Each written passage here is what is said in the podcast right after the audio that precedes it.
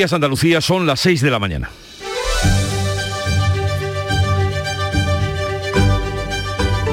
Despierta tu mente, descubre la realidad. En Canal Sur Radio, La mañana de Andalucía con Jesús Vigorra.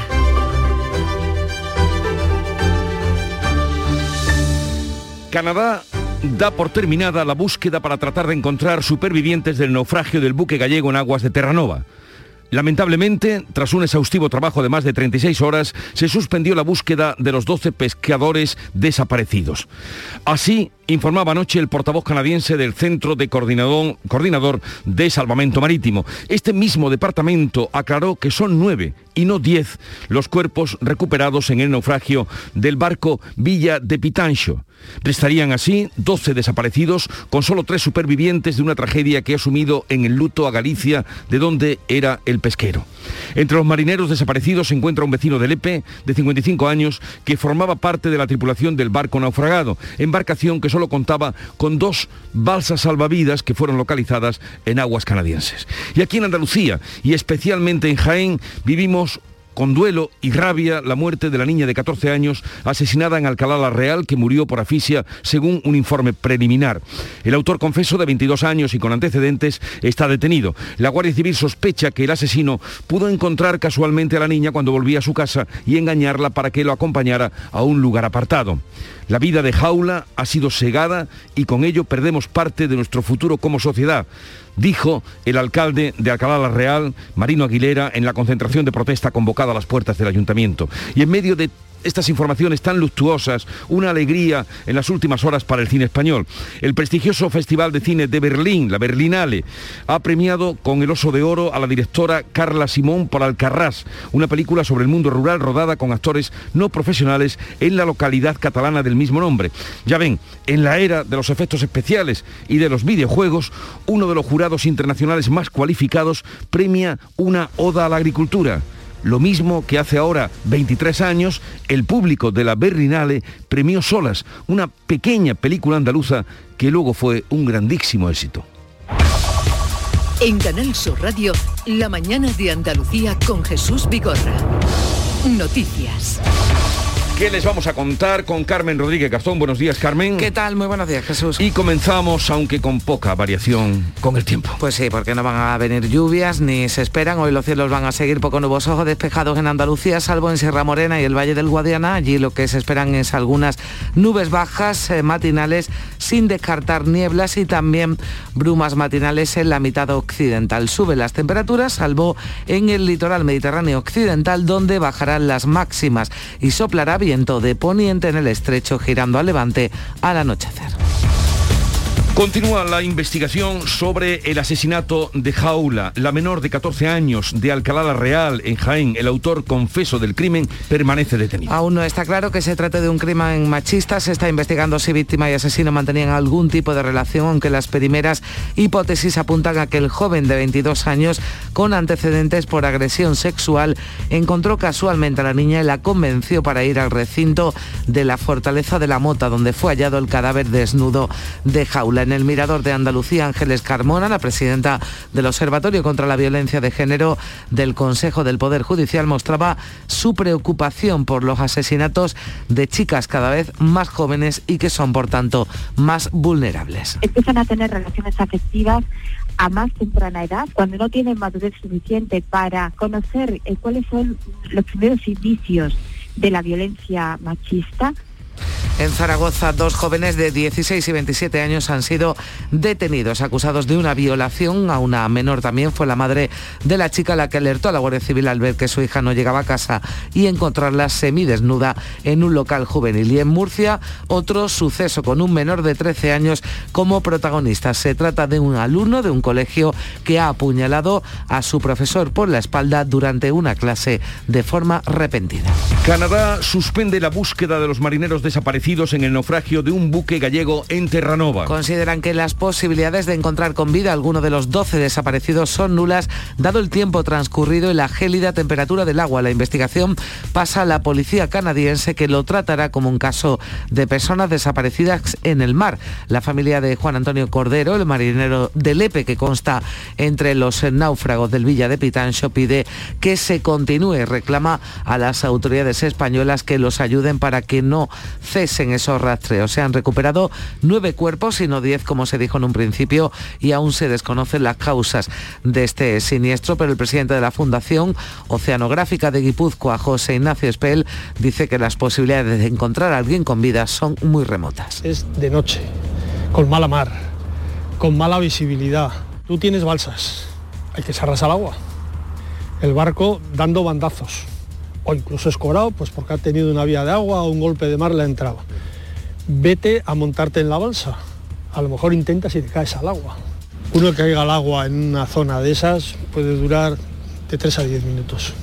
Por otra parte, la Guardia Civil investiga las causas del accidente de una avioneta que se estrellaba este miércoles en una parcela de Utrera en Sevilla y le costaba la vida al piloto y único ocupante, un joven británico de 27 años. La Confederación Hidrográfica de Guadalquivir reduce en un 83% el agua destinada para el riego por la grave situación de sequía. La Comisión de Desembalse prevé una dotación de mil metros cúbicos de agua por hectárea para la campaña de riego si persiste la ausencia de precipitaciones en la cuenca del Guadalquivir. Habría que mirar 40 años atrás para hallar una situación tan desastrosa, desastrosa, decía este miércoles el presidente de la Confederación, Joaquín Páez.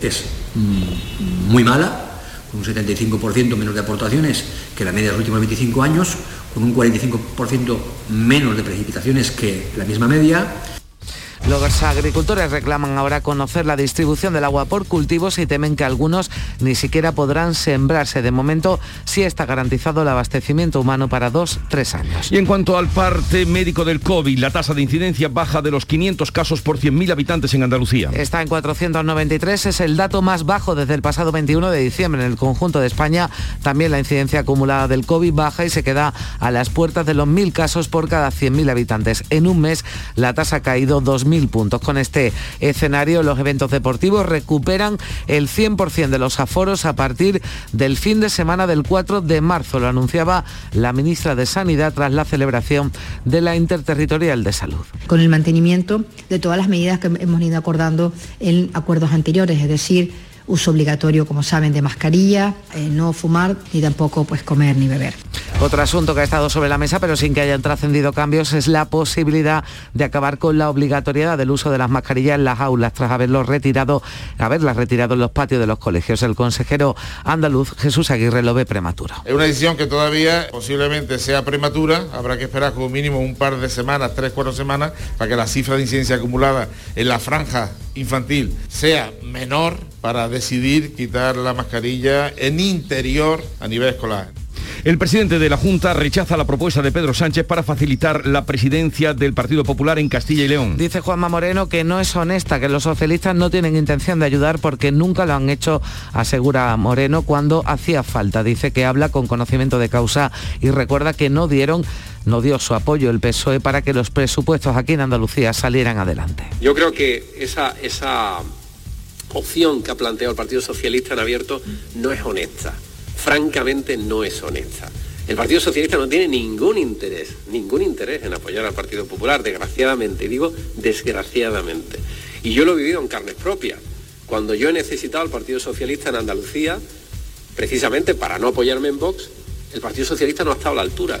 Pedro Sánchez insistía en el Congreso este miércoles en su oferta si el PP rompe con Vox, el PSOE se abstendría para facilitar la investidura de Fernández Mañeco. En deportes, jueves de competición europea para Betis y Sevilla. El Betis se enfrenta esta tarde al Zenit de San Petersburgo ruso, dispuesto a trasladar su estado anímico y de fútbol a la Europa League. Lo más probable es que Pellegrini siga apostando por su política de rotaciones en un partido donde no van a estar ni Fekir ni Canales. Y el Sevilla tratará esta noche de olvidar la decepción de la eliminación de la Liga de Campeones y empezar del mejor modo posible la Europa League, el primer paso será el Dinamo de Zagreb, líder de la Liga Croata. El equipo sevillista tiene las bajas de Montiel por lesión y Jordán por sanción. También es complicado el concurso de Martial y del Tecatito Corona. Así viene este día informativamente, jueves 17 de febrero. ¿Cómo lo cuentan los periódicos? Beatriz Galeano, buenos días. Buenos días. Tres asuntos prácticamente en las portadas de todos los periódicos. Uno, la tragedia del Villa de Pitancho, ese barco que naufragaba en Canadá, en aguas canadienses. El otro asunto, el asesinato de Jaula, la niña de 14 años de Alcalá la Real. Y por otra parte, la sequía. Dice el mundo, a ver si esta vez tengo suerte, son las palabras de Ricardo Arias, un marinero del Villa de Pitancho, desaparecido, fue el único superviviente de otro naufragio, prometió no volver al mar, pero dice el mundo lo hizo por necesidad, esas historias personales que hacen todavía más dura esa tragedia en el país, la historia de otro marinero, en esta ocasión Francisco Javier Rodríguez, que se quedó en tierra por una lesión, también trabajaba habitualmente en, esa, en ese barco, pero se había quedado en Galicia y ahora habla de su suerte y de la tragedia de sus amigos. Y en el caso de ABC, el otro gran tema de las portadas, los problemas del Partido Popular de Madrid. En el eh, titular de ABC, por ejemplo, la policía investiga al marido de la directora general de la Guardia Civil. Es otro de los eh, asuntos. Y en la portada de los periódicos andaluces, eh, la sequía, por ejemplo, en Diario de Sevilla, reducción drástica del agua para regadíos si la lluvia no llega, es el titular. En Málaga hoy harían falta 100 días de lluvia constante para poder volver a la normalidad. Y en, en otro medio hoy destacamos en el ideal em, de Jaén el asesinato de una chica de 14 años en Alcalá la Real conmociona a toda España en la foto de portada la madre de esa niña asesinada ayer. Son algunos de los temas, Jesús, que ampliamos a las seis y media. Pues vamos ahora con la agenda informativa del día. Beatriz Almeida, ¿qué tenemos para hoy? Muy buenos días, pues comisiones obreras, UGT y CESIR se vuelven a movilizar en todas las provincias para exigir al SAS que cumpla con el acuerdo firmado de carrera profesional. El PSOE andaluz celebra la primera reunión de su comité director desde que Juan Espada fue elegido en noviembre secretario general y va a aprobar una resolución sobre la sanidad pública dos días antes de las movilizaciones convocadas por los sindicatos en toda Andalucía. Además, ya es posible trasplantar riñones mediante cirugía robótica. Se hace en el Hospital Puerta del Mar de Cádiz y hoy se va a dar a conocer esa técnica Asiste el consejero de salud Jesús Aguirre. Por otro lado, las organizaciones SEO Life y Salarte presentan el proyecto de restauración de la salina de Balvanera, situada en el Parque Natural de la Bahía de Cádiz, en el que más de 5.000 hectáreas de estos ricos ecosistemas se encuentran abandonadas. En el plano internacional, cumbre express de la Unión Europea por la crisis de Ucrania, mientras la OTAN mantiene sus recelos hacia Putin se aprovecha que los 27, también Pedro Sánchez, se encuentran en Bruselas para asistir a otra cumbre, está con la Unión Africana, que se celebra hoy y mañana. Y vamos a conocer cómo amaneció el día en la radio, en Canal Sur Radio, con el Club de los Primeros que hoy ha comandado Yolanda Garrido. Buenos días, Yolanda. Hola, ¿qué tal? ¿Cómo te ha ido? Muy bien, muy bien. Les hemos preguntado a nuestros amigos, a nuestros amigos del club, cuánto le costaba llenar el depósito de gasolina antes y cuánto les cuesta ahora. Y mira lo que nos decían. Buenos días, yo soy transportista y mi camión hace 950 litros y a principios del año pasado estaba a 1,25,9, costaba 1.167 euros y hoy a 1,51,9 vale 1.443 euros. Para que sepa usted la subida, hombre, casi 300 euros por, por, por repostaje. Casi 300 tres veces euros. armeo, cuatro, Pues ya ves. pues ya sabemos ahí lo que hay. Las cuentas ahí están, quedan claras. Pero nos escribían desde Emiratos Árabes, Antonio, y nos decía, la gasolina está al precio más alto que nunca he visto, 60 céntimos el litro. 60 centímetros. Pero claro, ir a repostar allí es un poco complicado. bueno, eh, Yolanda, hasta mañana. Hasta luego. Que también sé que mañana estarás. La música de Beret, el día menos pensado, puede ser hoy.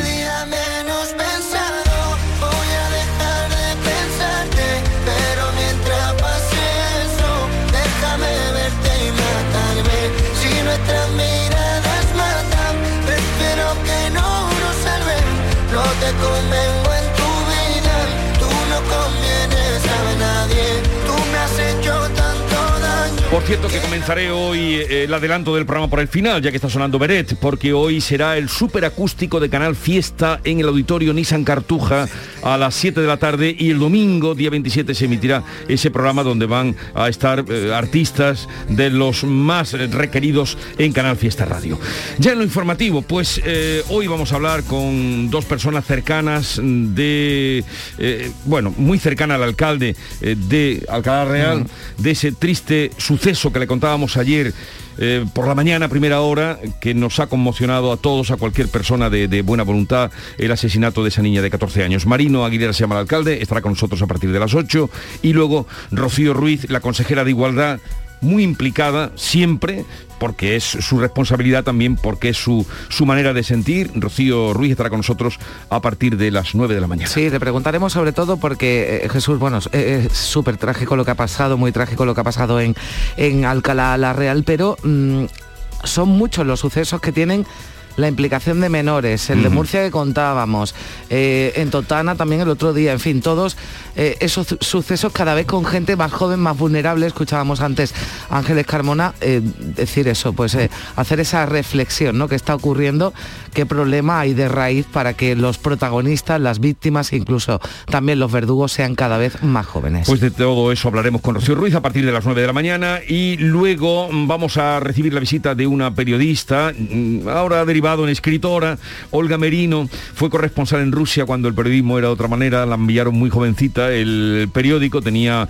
eh, pues 26 años cuando se fue a Rusia, estuvo allí cinco años y ahora ha escrito un libro que se llama Cinco inviernos con las anotaciones que ella fue haciendo allí, eh, porque era justamente llega allí es cuando eh, se des- eh, mm, desmantela la Unión Soviética.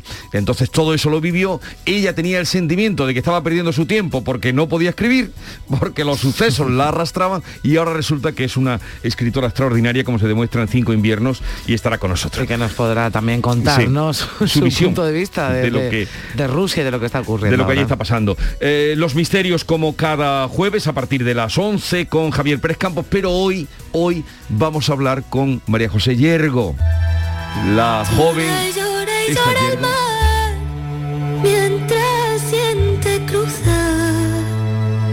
Joven cantante, cantaora o cantaora cantante, eh, que dijo aquella noche, el cabezón se viene para Pozo Blanco, que es donde vive su abuelo, al que quiere mucho, pero su abuela también, y sus padres. El abuelo fue porque la inició en el cante, y los padres, y hoy va a estar con nosotros en el programa. Orgullosa de, de su tierra y además eh, reconociendo ¿no? Sí. también a su, a su pueblo en esta el en único esta gala, Goya, sí. el, único Goya que ha venido para Andalucía y hoy María José Así Yergo. que hoy le ponemos la alfombra roja aquí. Por supuesto, la alfombra roja para ella. Sigue ahora la información en Canal Sur Radio.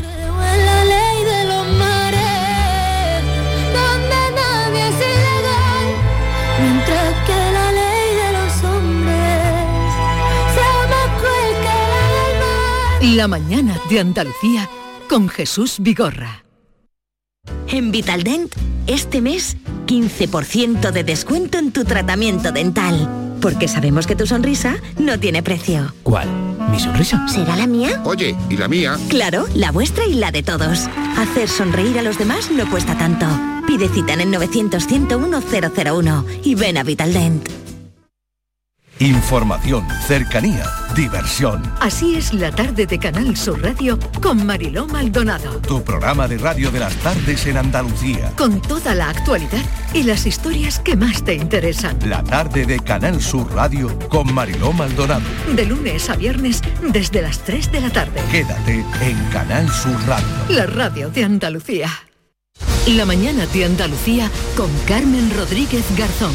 Canal Sur Radio. Son las 6 y 18 minutos. El autor confeso de la muerte de Jaula, la menor de 14 años asesinada en Alcalá la Real en Jaén, continúa detenido en la comandancia de la Guardia Civil. Allí va a permanecer hasta que se agote el plazo legal de 72 horas antes de pasar a disposición del juez. Todavía no se ha confirmado que se trate de un nuevo caso de violencia machista. De momento el Instituto Armado sospecha que el detenido encontró casualmente a la menor cuando volvía a su casa y que pudo engañarla para que le acompañara al recinto de la fortaleza De la Mota, donde el martes por la noche fue encontrado el cuerpo desnudo de la joven. Fue el autor, confeso del crimen, el que llamó al 112 y dijo dónde se hallaba el cadáver y que había sido él el que había matado a esta chica. Las cámaras de seguridad detectaron la presencia de la joven y también del autor del asesinato llegando a la zona donde estaba el cadáver, lo contaba Marino Aguilera, el alcalde de Alcalá la Real. El lugar al que accedieron se encuentra vallado, por lo tanto tuvieron que saltar eh, esa valla. No es un sitio accesible ni visitable dentro de la fortaleza de la Mota.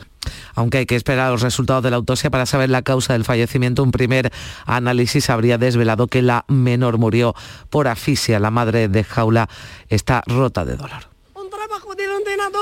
y una mujer pobre. No tengo los ordenadores en la casa. Y se va con ella y le he dicho, va a volver a las 8. Mi niña nunca, no queda hasta esta hora. Y cuando llega a las 11 y media yo llamo a la Guardia Civil. La directora del Instituto Andaluz de la Mujer, Laura Fernández, ha alertado, ha alertado de los últimos datos sobre lo que piensan de la violencia de género los adolescentes y ha insistido en la necesidad de educar en igualdad. Chicos eh, menores de 18 años, que casi la mitad la violencia de género. ¿no? Recordemos que los adolescentes y las adolescentes son reflejos de la sociedad en donde viven. Hay que hablar de las relaciones eh, sexuales o afectivos sexuales sanas, ¿no? Tenemos que acercarnos a la gente joven y hablar de la violencia de género y explicarle eh, que vivir en igualdad es interesante para ambas partes y otro menor de 13 años ha apuñalado a su profesor por la espalda durante una clase ocurrido en un colegio de Murcia. Según testigos, comenzó a agredir repentinamente al docente con un arma blanca sin existir conflicto alguno entre ellos. El menor permanece en dependencias policiales a la espera de que la Fiscalía decida sobre su situación y el profesor se recupera de las heridas en un hospital sin revestir gravedad. La puerta de este colegio concertado, padres y profesores seguían sorprendidos por los hechos. Absolutamente, absolutamente en estado de shock porque sí, porque realmente decimos de este colegio no entendemos que haya podido pasar algo así. Pero me parece súper extraño, además nunca ha habido ninguna agresión a ningún niño y el ambiente es muy tranquilo aquí en este colegio. O sea, me sorprende muchísimo. Eso me queda, o sea, me quedo en shock. Y miramos a Canadá porque la familia de Juan Antonio Cordero, el marinero de Lepe, que consta entre los náufragos del Villa de Pitancho, pide que se continúe la búsqueda. Reclama a las autoridades españolas que los ayuden para que no cesen los rastreos. Canadá ha suspendido esta noche de manera definitiva la búsqueda de los 12 marineros desaparecidos en aguas de Terranova. Las autoridades consideran que las posibilidades de encontrar con vida algunos son nulas dado el tiempo transcurrido y las gélidas temperaturas del océano. La investigación pasa ahora la policía canadiense se han recuperado nueve cuerpos y no diez, como se dijo en un principio. El presidente gallego Alberto Núñez Feijo ha hablado de los siguientes pasos. Primero hay que elevar os corpos a, a terra e unha vez que os corpos estén a terra, pois habrá que identificalos e se activa o sistema de repatriación. Eh, queremos agradecer o barco portugués que nos estuvo axudando e que sigue axudando nas tareas de rescate. Eh, mandamos unha, un agradecemento moi explícito Hoy el ministro de Agricultura y Pesca, Luis Plana, viaja a Vigo y Marín para expresar la solidaridad y el apoyo del Gobierno a los familiares y compañeros de las víctimas del naufragio del pesquero Villa de Pitancho. Y hablamos de sequía porque la Comisión de Desembalse de la Confederación Hidrográfica del Guadalquivir, que se reunía este miércoles, prevé finalmente una dotación de mil metros cúbicos de agua por hectárea para la campaña de riego. Eso sí persiste la ausencia de precipitaciones en la cuenca del Guadalquivir. Es la dotación mínima, la de mil metros cúbicos por hectárea frente a los 6.000 de dotación máxima. Si no lloviera durante la primavera, la Confederación garantiza 450 hectómetros cúbicos para riego. El presidente de la Confederación Hidrográfica recalca que la ausencia, en ausencia de precipitaciones en los próximos 15 días, habría que mirar 40 años atrás para tener una situación tan crítica. El presidente de la Junta ha pedido la máxima colaboración de las administraciones, pide al Gobierno que ponga en marcha de manera urgente todas las obras hidráulicas pendientes y lamenta que aún no haya recibido respuesta a la solicitud de una mesa por la sequía entre todas las administraciones. Estamos muy preocupados y lo que pedimos al Gobierno de la Nación es que de una manera urgente se ponga en marcha todos los trasfases, todas las obras hidráulicas pendientes por parte de la Administración General del Estado y que por supuesto pongamos esa mesa en marcha de la sequía para que allí juntos podamos eh, hacer una estrategia porque si no llueve en primavera vamos a tener un otoño muy y un invierno muy complicado. 2022 se ha iniciado como el segundo año hidrológico más seco del siglo. En los cuatro meses que llevamos de ciclo de lluvia, estas han disminuido un 36%. Las predicciones no son nada halagüeñas. Los modelos de predicción para febrero apuntan a lluvias por debajo de la media, una situación que dice Luis Fernando López Cotín desde la Agencia Estatal de Meteorología que se va a repetir en los próximos meses. Déficit de precipitaciones, mm, mirando hacia atrás con los datos recogidos y déficit de precipitaciones o escasez de precipitaciones o precipitaciones por debajo de lo normal las esperadas para los próximos meses. Estarían por debajo de lo que serían habituales para esta época del año con lo cual las precipitaciones de invierno pues parece que se van a quedar cortas con respecto a, a lo normal. ¿no?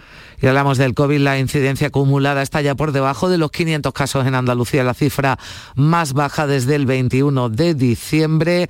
Este miércoles la Consejería de Salud informaba de 2.168 nuevos contagios y 39 fallecidos en 24 horas. Ha bajado además el número de personas ingresadas. Hay 1.278 pacientes en los hospitales andaluces. El descenso continuado de contagios por COVID en Andalucía y también la alta inmunización de la población, tanto por la vacunación como por, los que ya han pasado la enfermedad, ha llevado al consejero de salud, Jesús Aguirre, a mostrarse así de optimista de cara a la primavera. Una población diana muy, muy inmunizada. Esa inmunidad tan alta que tiene la población diana actualmente andaluza es lo que nos da una cierta tranquilidad para decir que confiamos que vamos a tener una primavera florida, que vamos a tener una Semana Santa tranquila y que esperemos, esperemos que, que ya miremos para atrás a este terrible coronavirus. Los eventos deportivos van a recuperar el 100% de los aforos a partir del fin de semana del 4 de marzo. Es el principal anuncio en relación con la pandemia que hacía la ministra de Sanidad tras la celebración del Consejo Interterritorial de Salud. Ha habido otro asunto que ha estado sobre la mesa, pero sin que haya transcedido cambios, como la posibilidad de acabar con la obligatoriedad del uso de las mascarillas en las aulas tras haberlo retirado en los patios de los eh, colegios. La ministra además ha hecho un nuevo llamamiento a la vacunación infantil, a la vacunación de los niños de entre 5 y 11 años que ha situado en un 56%, pero con una distribución desigual por comunidades. Hay una diferencia muy importante entre comunidades que ya están entre el 70 o el 80% y otras que están pues en torno al 40%. De ahí la importancia de haciendo una llamada a que los padres y las madres los lleven a vacunar porque estamos protegiéndoles a ellos y protegiéndonos a todos los demás. El presidente de la Junta ha rechazado la propuesta de Pedro Sánchez para propiciar la presidencia del PP en Castilla y León. Dice Juanma Moreno que no es eh, honesta, eh, que porque los socialistas no tienen intención de ayudar porque nunca lo han hecho cuando hacía falta y habla, decía, con conocimiento de causa porque recuerda que no dieron su apoyo para que los presupuestos salieran adelante. De las elecciones de Castilla y León se ha hablado durante la sesión de control al gobierno en el Congreso de los Diputados tras una velada alusión de Pablo Casado a la derrota del peso de Pedro Sánchez lo emplazaba a romper definitivamente con Vox si quiere la abstención de los socialistas para la investidura de Fernández Mañueco. Y en estas semanas ha tenido tiempo para perder otras elecciones y ya lleva cuatro desde que fue investido presidente del gobierno y hecho que ha hecho trampas con todos los instrumentos del Estado. Le ha llegado la hora de la verdad, señor Casado. Usted tiene que decidir si abre las puertas a un gobierno del Partido Popular con la ultraderecha o no. Nosotros estamos dispuestos a ayudar. Vox insiste en que tiene que entrar en el gobierno de Castilla y León si quieren el apoyo de su formación, si no votará no en la investidura. Y en este debate ha entrado José María Aznar, que pregunta a los de Abascal para qué quieren la vicepresidencia de la comunidad si al mismo tiempo quieren acabar con el Estado de las autonomías. Tú puedes decir, por ejemplo, menuda cara de vicepresidente que se le está poniendo a este señor. Bien, pero al mismo tiempo quieres que sea vicepresidente de una cosa que te quieres cargar al mismo tiempo. Porque vos se quiere eliminar las comunidades autónomas. Entonces quiere tener un vicepresidente de una cosa que se quiere cargar. No, pues oiga, eso lo tendrá que explicar. Y el Partido Popular ha desmentido en un comunicado la información que publican a esta hora el diario El Mundo y también el Confidencial informan desde anoche de un supuesto espionaje al hermano de la presidenta de la Comunidad de Madrid, Isabel Díaz Ayuso. Altos cargos del PP próximos a Génova habrían encargado una investigación para acreditar un posible cobro de comisiones por parte de su hermano a cambio de contratos públicos. El alcalde José Luis Martínez Almeida habría tenido conocimiento de este supuesto espionaje. Va a dar explicaciones esta mañana en el ayuntamiento. Son las seis 6 y 28 minutos. Vamos ya con un avance de la información del deporte. Antonio Camaño, buenos días. Hola, ¿qué tal? Muy buenas. El Betis se enfrenta esta tarde al Zenit de San Petersburgo ruso dispuesto a trasladar su estado anímico y de fútbol también a la Europa League. Lo más probable es que Pellegrini siga apostando por su política de rotaciones. Puede jugar Joaquín de titular en un partido donde no va a estar ni Fekir ni Canales. Así habla de estas ausencias su entrenador. Son dos jugadores muy importantes. Creo que vamos a entrar con la misma mentalidad y con el mismo convencimiento de hacer el fútbol nuestro para ganar el partido. Y el Sevilla también va a tratar esta noche de olvidar la decepción de la Liga de Campeones y empezar de la mejor manera posible la Europa League. El primer paso va a ser el Dinamo de Zagreb, líder de la Liga croata,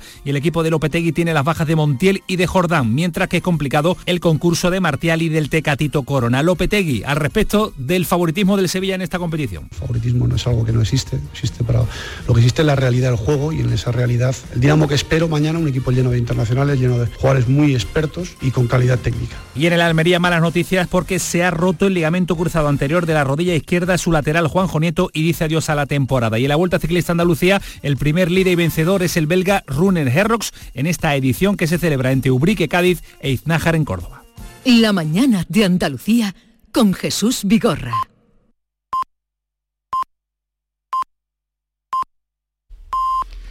Andalucía son las seis y media de la mañana.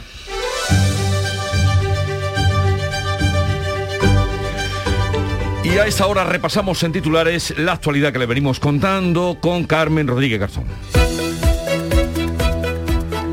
Detenido en Jaén el autor confeso del asesinato de una niña de 14 años en Alcalá la Real. El arrestado tiene 22 años, le constan antecedentes por una agresión sexual cuando era menor de edad. La Guardia Civil sospecha que encontró casualmente a la niña y que pudo engañarla para que lo acompañara a un lugar apartado. Un menor de 13 años ha apuñalado en Murcia a su profesor por la espalda durante una clase. En Madrid, un joven de 19 años ha amenazado y agredido a su madre. Guardaba en su habitación siete armas blancas y en Zaragoza, dos jóvenes de 16 y 27 años están acusados de violar a una menor. Todos están detenidos. Canadá suspende definitivamente la búsqueda de la tripulación del barco naufragado. Las autoridades argumentan que no hay posibilidades de encontrar supervivientes. Dan por desaparecidos en el mar a 12 tripulantes, entre ellos Juan Antonio Cordero, el primer oficial del EPE. Su familia pide que continúe la búsqueda.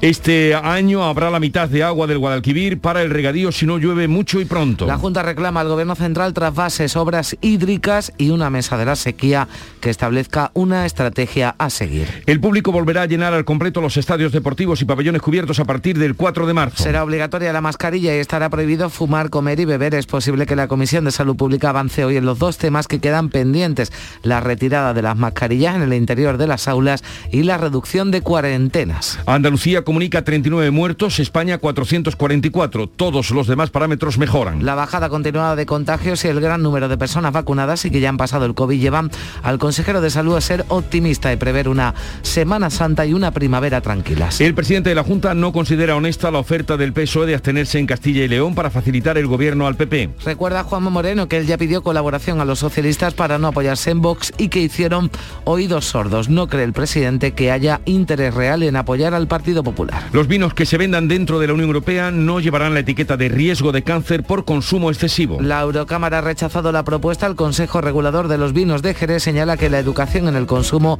es esencial para evitar estos problemas.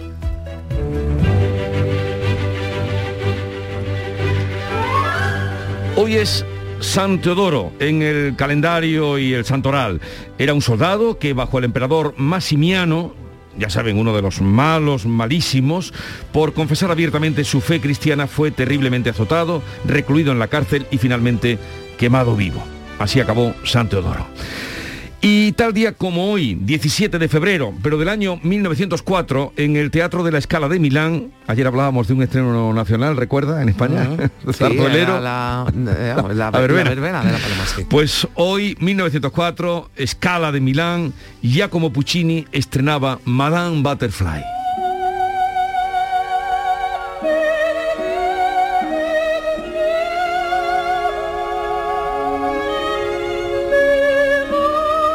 Uno de los títulos del repertorio clásico más eh, representados. Y tal día como hoy, esto no tiene nada que ver, esto no tiene nada que ver, 1993, en Jerez de la Frontera, el alcalde Pedro Pacheco era expulsado del partido andalucista por su continua crítica contra otro líder del partido, que recordarán, Alejandro Rojas Marcos, que fuera alcalde de Sevilla. que me siento enormemente triunfador a pesar de la campaña en contra, suicida, que han llevado contra mí elementos de la ejecutiva del partido, no solo en la precampaña, no solo en la campaña, sino en estos meses atrás. Y vosotros, los medios de comunicación, sois testigos. Campaña suicida dirigida por el señor Ortega, por el tal Aroca, por el tal Soriano y los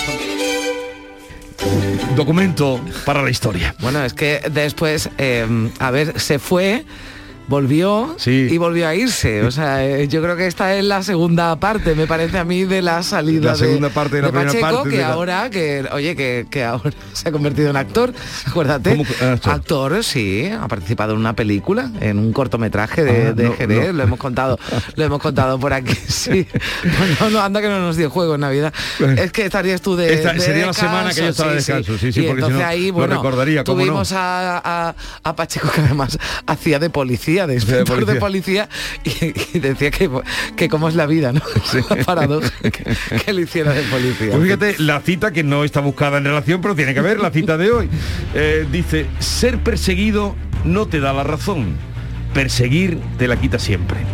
Es una frase que encontraba el otro día a Fredo Valla, un cineasta, estudioso de los cátaros. Me llamó la atención, digo, pues la voy a guardar para nuestras mañanas. Ser perseguido no te da la razón, perseguir te la quita siempre. Y así vamos a la segunda entrega de la lectura de prensa. Beatriz Galeano. Bueno, comenzamos eh, con la tragedia del Villa de Pitancho que aparece en todos los medios nacionales, también en los de Andalucía. Dice, por ejemplo, El Mundo. A ver si esta vez tengo suerte. Son palabras de Ricardo Arias, un marinero de esta embarcación que fue el único superviviente ya en otro naufragio en Irlanda en el año 2000. Dice que prometió no volver al mar, pero que lo tuvo que hacer por necesidad. Son esas historias personales de las que llenan hoy los eh, periódicos. Por ejemplo, El País con la historia de otro marinero en esta ocasión, Francisco Javier Rodríguez, que se quedó en tierra por una lesión y que ahora está obviamente conmocionado por el fatal eh, naufragio. También otro asunto que traen hoy los eh, periódicos que, tienen que ver con el otro, el otro gran tema, como digo, los problemas del Partido Popular de Madrid. Dice ABC, la pelea de Casado y Ayuso deriva en guerra sucia sobre presunta corrupción. Desde luego va a dar titulares este asunto. En el mundo, por ejemplo, un cargo municipal recurrió a un detective para investigar a Ayuso. O en el país, el Partido Popular investiga si Ayuso favoreció a su hermano en un contrato. La guerra entre la Dirección Nacional de Casado y la presidenta de Madrid estalla con acusaciones de espionaje que Génova niega. La sequía ocupa las portadas, eh, hablo ahora de la prensa de Andalucía, por ejemplo en Diario de Sevilla, reducción drástica del agua para regadíos si la lluvia no llega o el Málaga hoy harían falta 100 días de lluvia constante para la vuelta a la normalidad. Son palabras em, del presidente de la Junta que pide colaboración ante la sequía. También lo hace el alcalde de Sevilla que pide que se reduzca el consumo ante la escasez de los pantanos más de sequía en Ideal de Granada. Mil agricultores de la provincia tendrán solo un tercio del agua de 2021 para regar. La Confederación Hidrográfica prepara ya, se prepara para un año sin lluvias y el sector empieza a contar las pérdidas del campo. También en Huelva Información tiene que ver el titular con la sequía y con Doñana. Rivera recrudece el rechazo del gobierno a la regularización en la Corona Norte. Se refiere a Teresa Rivera, la ministra de Transición Ecológica, y a la regularización de esas 1.400 hectáreas regables que hizo la semana pasada la Junta de Andalucía. También tiene el Huelva Información titular hoy para el vertedero de Nerva. La Junta va a anticipar el cierre paulatino del vertedero de Nerva. Y en Ideal de Jaén, el otro gran asunto del que les hemos hablado, la otra tragedia ocurrida ayer, el asesinato de una chica de 14 años en Alcalá la Real, conmociona a toda España. Detenido un joven de 22 años que confesó la autoría en la foto de portada para la madre de esta niña de 14 años que pide justicia y que muestra su dolor acompañada por vecinos de esta localidad jiennense de Alcalá la Real. También suceso en la voz de Cádiz, fatal accidente de una avioneta del aeródromo de Jerez. Ocurría también ayer el piloto, un joven de 27 años británico, el único ocupante que falleció al caer esta avioneta. Y en sur de Málaga piden nueve años a un cura por abusos a niñas que grabó en las eh, catequesis. Para terminar, la foto de portada del diario de Sevilla, la historia de la imagen humana, es una exposición en Caixa Forum muy interesante con fondos del Museo Británico que trata de cómo el arte ha representado a lo largo de la historia los rostros y los cuerpos. La muestra tiene 155 piezas. Si tenemos tiempo para verla, va a estar abierta hasta el próximo mes de mayo. Pues son las 6.39 minutos de la mañana. Sigue ahora la información en Canal Sur Radio. Celebra con nosotros el Día de Andalucía. Esta semana en Lidl podrás encontrar todo lo que necesitas, como las patatas Moyano desde 1,35 euros o queso de cabra pinsapo a 2,09 euros. Es andaluz, es bueno. Lidl, marca la diferencia. Todo el deporte de Andalucía lo tienes en El Pelotazo de Canal Sur Radio. La información de nuestros equipos, las voces de los deportistas y los protagonistas de la noticia. Tu cita deportiva de las noches está en El Pelotazo, de lunes a jueves a las 11 de la noche, con Antonio Caamaño. Quédate en Canal Sur Radio, la radio de Andalucía. La mañana de Andalucía con Carmen Rodríguez Garzón. Canal Sur Radio. Son las 7 menos 20 minutos. Moscú mantiene que no tiene planes de invadir Ucrania, insiste en que está retirando tropas y muestra imágenes de sus tanques saliendo de la península de Crimea. La OTAN no le constan ni las imágenes ni el repliegue militar y Estados Unidos afirma que Rusia ha desplegado 7.000 soldados más en la frontera con Ucrania. Los 30 ministros de defensa de los países que integran la alianza han acordado reforzar la presencia de tropas en Rumanía y Bulgaria. El secretario general de la alianza Jens Stoltenberg cree que el empeño de Moscú es intimidar a los países de su entorno e imponer una nueva normalidad de permanente ofensiva.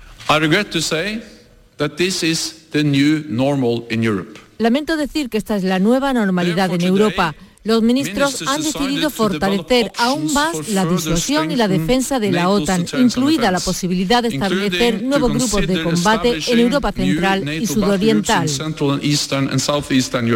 La ministra española de Defensa, Margarita Robles, que asiste a esa reunión de la OTAN, ha señalado en Bruselas que el riesgo de invasión persiste. No hemos visto que haya habido una desescalada por parte de Rusia, pero la amenaza de invasión está ahí. Así que máxima esperanza en las vías diplomáticas, pero al mismo tiempo decirle firmemente a Rusia que no podemos aceptar ningún tipo de imposición que restrinja la soberanía de Ucrania ni de ningún otro país. Y en Bruselas la Eurocámara ha rechazado la propuesta para que los vinos que se comercialicen en la Unión Europea se etiqueten advirtiendo del riesgo de cáncer por su consumo excesivo. Desde el Consejo Regulador de los Vinos de Jerez, el más antiguo de España, se han felicitado de este rechazo y señalan que la educación en el consumo es esencial para evitar estos eh, problemas. El presidente del Consejo Regulador, César Saldaña, ha dicho que como en todo el exceso del vino también puede ser nocivo, pero pone en duda los fundamentos científicos que tenía inicialmente la propuesta del informe BECA de la Comisión Especial sobre la Lucha contra el Cáncer de la Unión Europea que proponía incorporar esa advertencia sanitaria en bebidas alcohólicas, incluido el vino, para avisar sobre los riesgos asociados al cáncer. Lo último que queremos es un borracho. Eso es, eso es la peor publicidad que pueden tener nuestros productos. El veneno está en la dosis. ¿eh? O sea, depende de lo que tomemos, de cualquier cosa, pues también nos sienta mal. Y en Málaga se está celebrando la undécima edición del Foro Transfieres, la principal cita nacional dedicada al trasvase de conocimiento desde el ámbito de la investigación a las empresas que cuenta con la representación de 45 países, más de 600 empresas, 70 universidades y 400 grupos de investigación. Un evento que pone de manifiesto que Málaga es la capital tecnológica del sur de Europa y en el se ha conocido además el acuerdo entre las 10 universidades públicas andaluzas con Telefónica. Lo avanzaba Rogelio Velasco, el consejero de Transformación Económica y Universidades. La inversión que se lleva a cabo no la va a llevar a cabo ni Telefónica ni la Junta de Andalucía. Lo que hacemos es apoyar el proyecto y una de las actividades que se llevarán a cabo será el poner en contacto a los emprendedores con los inversores profesionales, inversores ángeles y fondos de capital riesgo que estén interesados en invertir en esas compañías, en esas startups. Y el presidente del Gobierno, Pedro Sánchez, en su visita al Centro Nacional del Hidrógeno en Portollano, en Ciudad Real, ha anunciado que la próxima semana se van a lanzar las convocatorias de ayudas con fondos europeos para el desarrollo de proyectos relacionados con el hidrógeno verde. Se van a destinar 1.500 millones de inversión pública para producir energía limpia. Establece el objetivo de alcanzar 4 gigavatios de capacidad de producción en 2030. Sería el 10% del total de la Unión Europea y convertir a España en país exportador. Creo que España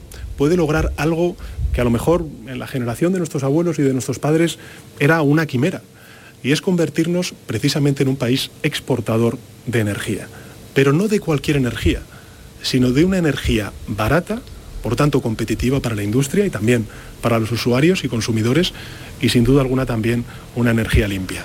Y en la Comisión de Turismo del Parlamento de Andaluz, el vicepresidente de la Junta, Juan Marín, ha sido muy crítico con el reparto por parte del Gobierno Central de los fondos Next Generation de la Unión Europea para planes de sostenibilidad turística. Esto decía. La Unión Europea estableció unos criterios muy claros en el reparto de fondos Next Generation. Estamos hablando de planes de sostenibilidad turística. Y ese criterio fue población, tasa de paro y renta per cápita. Y esos criterios nos han respetado. De esos 3.440, 229 llegan a Andalucía para los planes de sostenibilidad turística, es un 6,1% de los fondos. Y el peso, como ha dicho el señor García, del turismo andaluz en el PIB nacional es de más de un 22%. Y la ministra de Industria y Turismo, Reyes Maroto, no descarta una nueva prórroga de los ERTES por causa de fuerza mayor para el turismo y reúne el grupo de trabajo formado por empresarios, sindicatos y gobierno y ahí se tratará, entre otros asuntos, el futuro de los ERTES. Aunque la decisión final se tomará en ese foro, la ministra Reyes Maroto ha defendido su vigencia por causa de fuerza mayor para el turismo para que ningún trabajador ni empresa se queden desprotegidos. Yo quiero dar certeza, ningún trabajador ni ninguna empresa se va a quedar desprotegido en este país cuando eh, esos ERTES, en el caso de que se decida, no se, no se prorrogaran. Las organizaciones de autónomos rechazan la nueva propuesta de cotizaciones presentadas por el Ministerio de Seguridad Social porque aseguran siguen siendo injustas, insuficientes y perjudiciales. Creen que confunde la base de cotización y los ingresos reales con los rendimientos netos que admiten deducciones. Esa es la explicación que da Lorenzo Amor, presidente de ATA. Rendimientos netos del autónomo es la facturación, las ventas con los gastos susceptibles de deducción que le permite la agencia tributaria. Y no se puede calcular una cotización en base a eso, porque generamos desigualdad y desequilibrio. Y más eh, cosas detenido en Málaga, los padres de una bebé que está hospitalizada por sarna y desnutrición. Los facultativos del Hospital Materno informaron a la Policía Nacional del pésimo estado de la niña. La Junta estudia el desamparo provisional de la pequeña que ahora tiene cinco meses. Además, un menor de dos años está ingresado en estado crítico en el Hospital Materno Infantil de Málaga tras haberse precipitado desde un segundo piso en Alaurín el Grande. Y en Motril, en Granada, un grupo de madres que habían denunciado un monitor de baile por presunto acoso sexual a sus hijos piden ayuda porque siguen temiendo por la integridad de los niños que tienen entre 13 y 15 años. Dicen que el monitor de 22 años no cumple la orden de alejamiento de 500 metros dictada por un juzgado hace cuatro meses. Dice, dicen las madres que se pasea por el barrio de Varadero Santadera sin problema y que los niños se cruzan a diario con él. Los niños están muy nerviosos, los niños han cambiado su forma de ser, están acomplejados, les da vergüenza porque se sienten traicionados y la Fiscalía del Estado ha detectado ya 68 investigaciones por abusos en instituciones religiosas de todo el país. El departamento que dirige Dolores Delgado afirma se dispone a analizar y dimensionar el fenómeno de los procedimientos en tramitación y el Colegio La Salle de Almería ha presentado denuncia ante la Fiscalía Provincial para que investigue la denuncia pública de abusos de un educador realizada por el periodista José Antonio Martínez Soler cuando era alumno del centro. El periodista ha relatado así los hechos que que sucedieron hace 60 años. Me acariciaba, me tocaba los muros y cuando quiso hacer una masturbación yo salté rápido, o sea que yo tenía 9, 10 años. Y nuevo caso de cura del VIH. Es el tercero que se conoce. Se trata de una mujer estadounidense que ha recibido un trasplante de médula, un tratamiento que intentaba curar la leucemia que también sufría la mujer. No ha tenido niveles detectables de VIH durante 14 meses, a pesar de que se interrumpió la terapia antirretroviral que tenía. El estudio comenzó en 2015 sobre 25 pacientes que además de VIH tenían cáncer y que fueron tratados con trasplantes de células madres. José Alcami, investigador del Instituto Carlos III de Madrid, explica la suerte que ha tenido esta paciente ya que fue tratada con la sangre de un donante que tenía defensas contra el VIH, algo que solo tiene el 1% de la población. Lo que ocurre es que hay un 1% de la población que tienen células resistentes a la infección por el virus. Entonces lo que esta mujer tuvo la, fortuna, dentro de su, de su desgracia, de que se encontrara un donante que era genéticamente muy parecido a ella y que además sus células son resistentes a la infección por el virus del SIDA. Y esta casa, Canal Sur Radio, ha rendido un homenaje a Juan Antonio Jurado, nuestro compañero fallecido por COVID el pasado mes de diciembre a los 56 años. A partir de ahora, el estudio 5 de la sede central de la Radio Pública Andaluza pasa a denominarse Estudio Juan Antonio Jurado, el País de los Sueños. Así se llamaba el emblemático espacio nocturno que Jurado presentó durante años con una increíble selección de música. En su inauguración han estado presentes sus hijos, Alicia y Jorge, que han descubierto el nuevo rótulo que da nombre a al estudio junto a un amplio retrato del locutor. El país de los sueños, que al principio se llamó el país de la siesta, que bueno, son dos cosas que le encantan, ¿no? La siesta le encantan y bueno, luego los sueños era algo que creo que lo caracterizaba. Él nunca soñó por él, él siempre soñaba por los demás. El director de la Radio Televisión de Andalucía, Juan de Mellado, destacaba que la reinauguración de este estudio ha sido una iniciativa de los propios compañeros. Juan Antonio ha dejado aquí un sello imborrable con este homenaje que le quieren rendir todos los compañeros, que va a perdurar en el, en el tiempo. Y como decía su hijo Jorge, tenemos los podcasts, los sonidos, las grabaciones que nos ha dejado pues eh, también el director de Canal Sur Radio, Juan Miguel Vega, recordaba a todos los compañeros y compañeras de la radio ya fallecidos y destacaba la calidad humana de Juan Antonio Jurado. Así, llegamos a las 7 menos 10 eh, minutos. Se quedan ahora en Canal Sur Radio en RAI con la información local. En la mañana de Andalucía de Canal Sur Radio, las noticias de Sevilla con Araceli Limón. Saludos, muy buenos días. 11 grados de temperatura tenemos a esta hora de la mañana en Sevilla, justo a la mitad 5 grados en Écija, en medio Casalla de la Sierra que está a 8 grados de temperatura.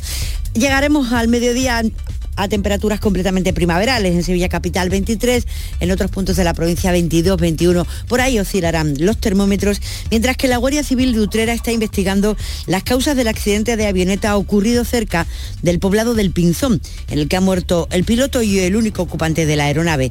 Se trata de un joven británico con 27 años que se estrelló en una parcela cercana a la carretera C9020. Los testigos que alertaron al 112 relataban que el aparato ya estaba perdiendo combustible antes de impactar contra el suelo.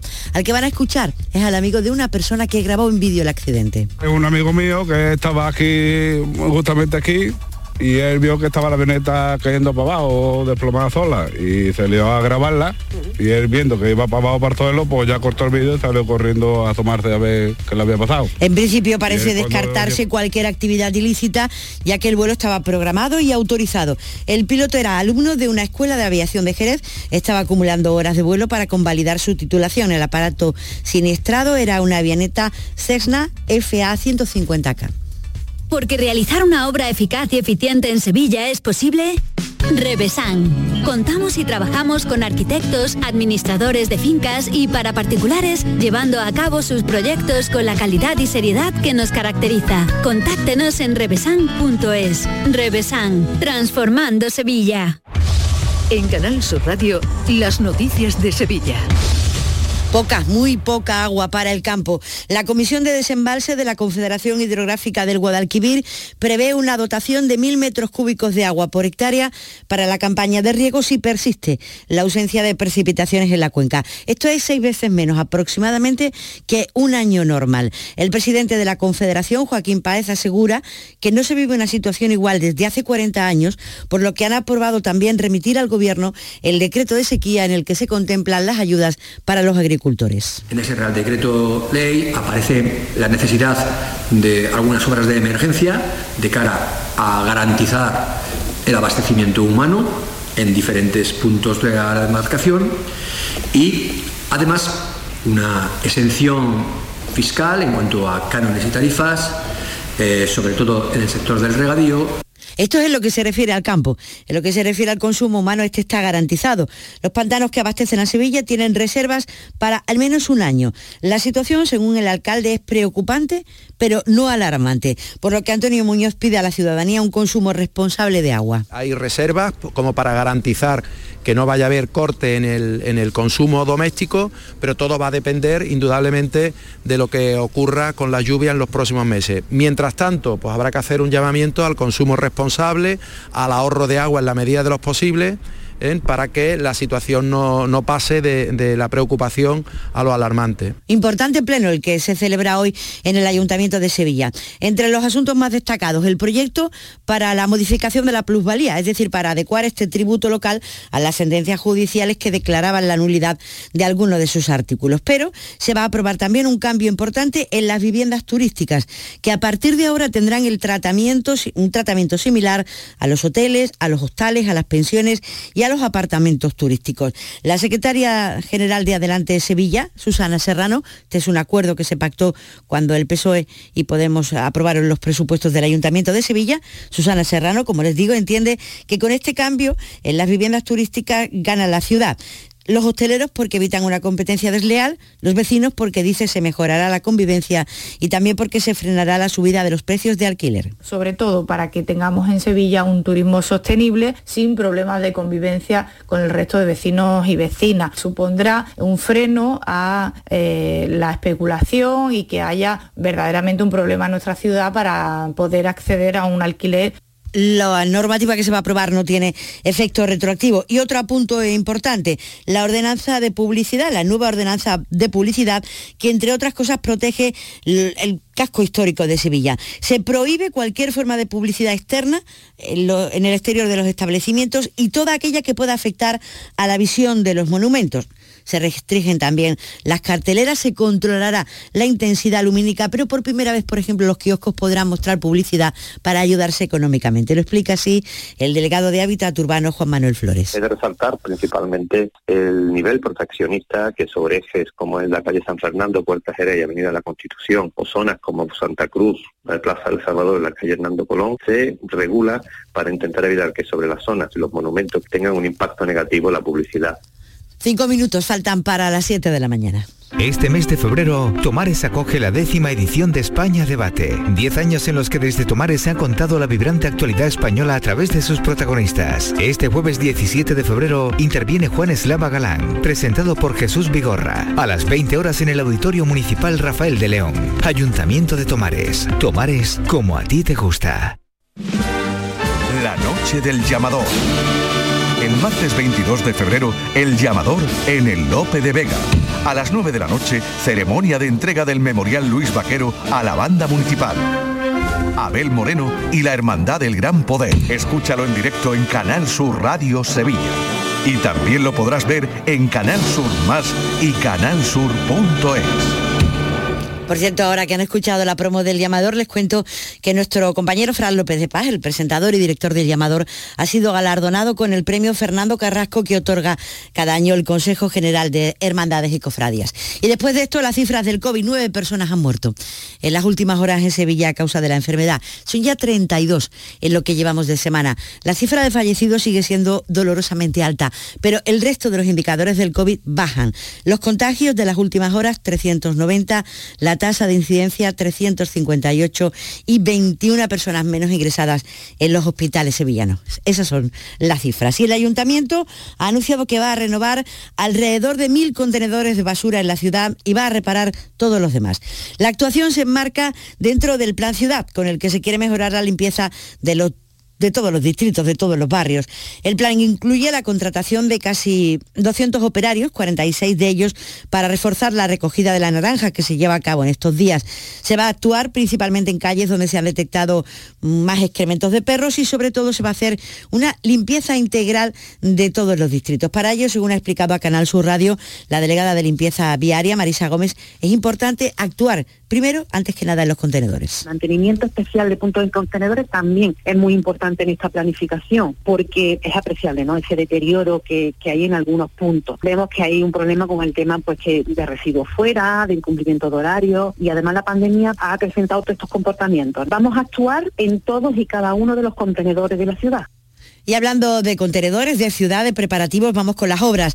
Las de la creación de un vivero de empresas en las antiguas naves de Renfe en San Jerónimo estarán terminadas a finales de año. Y el año que viene podrían empezar las obras de la antigua fábrica de tabacos de Altadis, en el barrio de Los Remedios. Antes hace falta cambiar el Plan General de Ordenación Urbana de Sevilla para permitir un proyecto que incluye un hotel de lujo y un centro cultural, un proyecto que ha recibido el apoyo de la Junta de Andalucía y también del Gobierno Central. Y este mediodía está citada en el juzgado de instrucción número 10 de Sevilla la mujer encausada por un supuesto delito de sustracción de menores para impedir que sus hijos de 14 y 12 años fueran vacunados tal como pedía el padre. La citación se produce a petición de la propia mujer, quien en su comparecencia inicial se acogió a su derecho de no declarar. Y el Tribunal Supremo ha confirmado la condena de prisión permanente revisable impuesta por el Tribunal Superior de Justicia de Andalucía para el Pollino y para su padre por el triple crimen de dos hermanas, seguro que lo recordarán, fue tremendo. También ha ratificado la absolución de la mujer del, del pollino.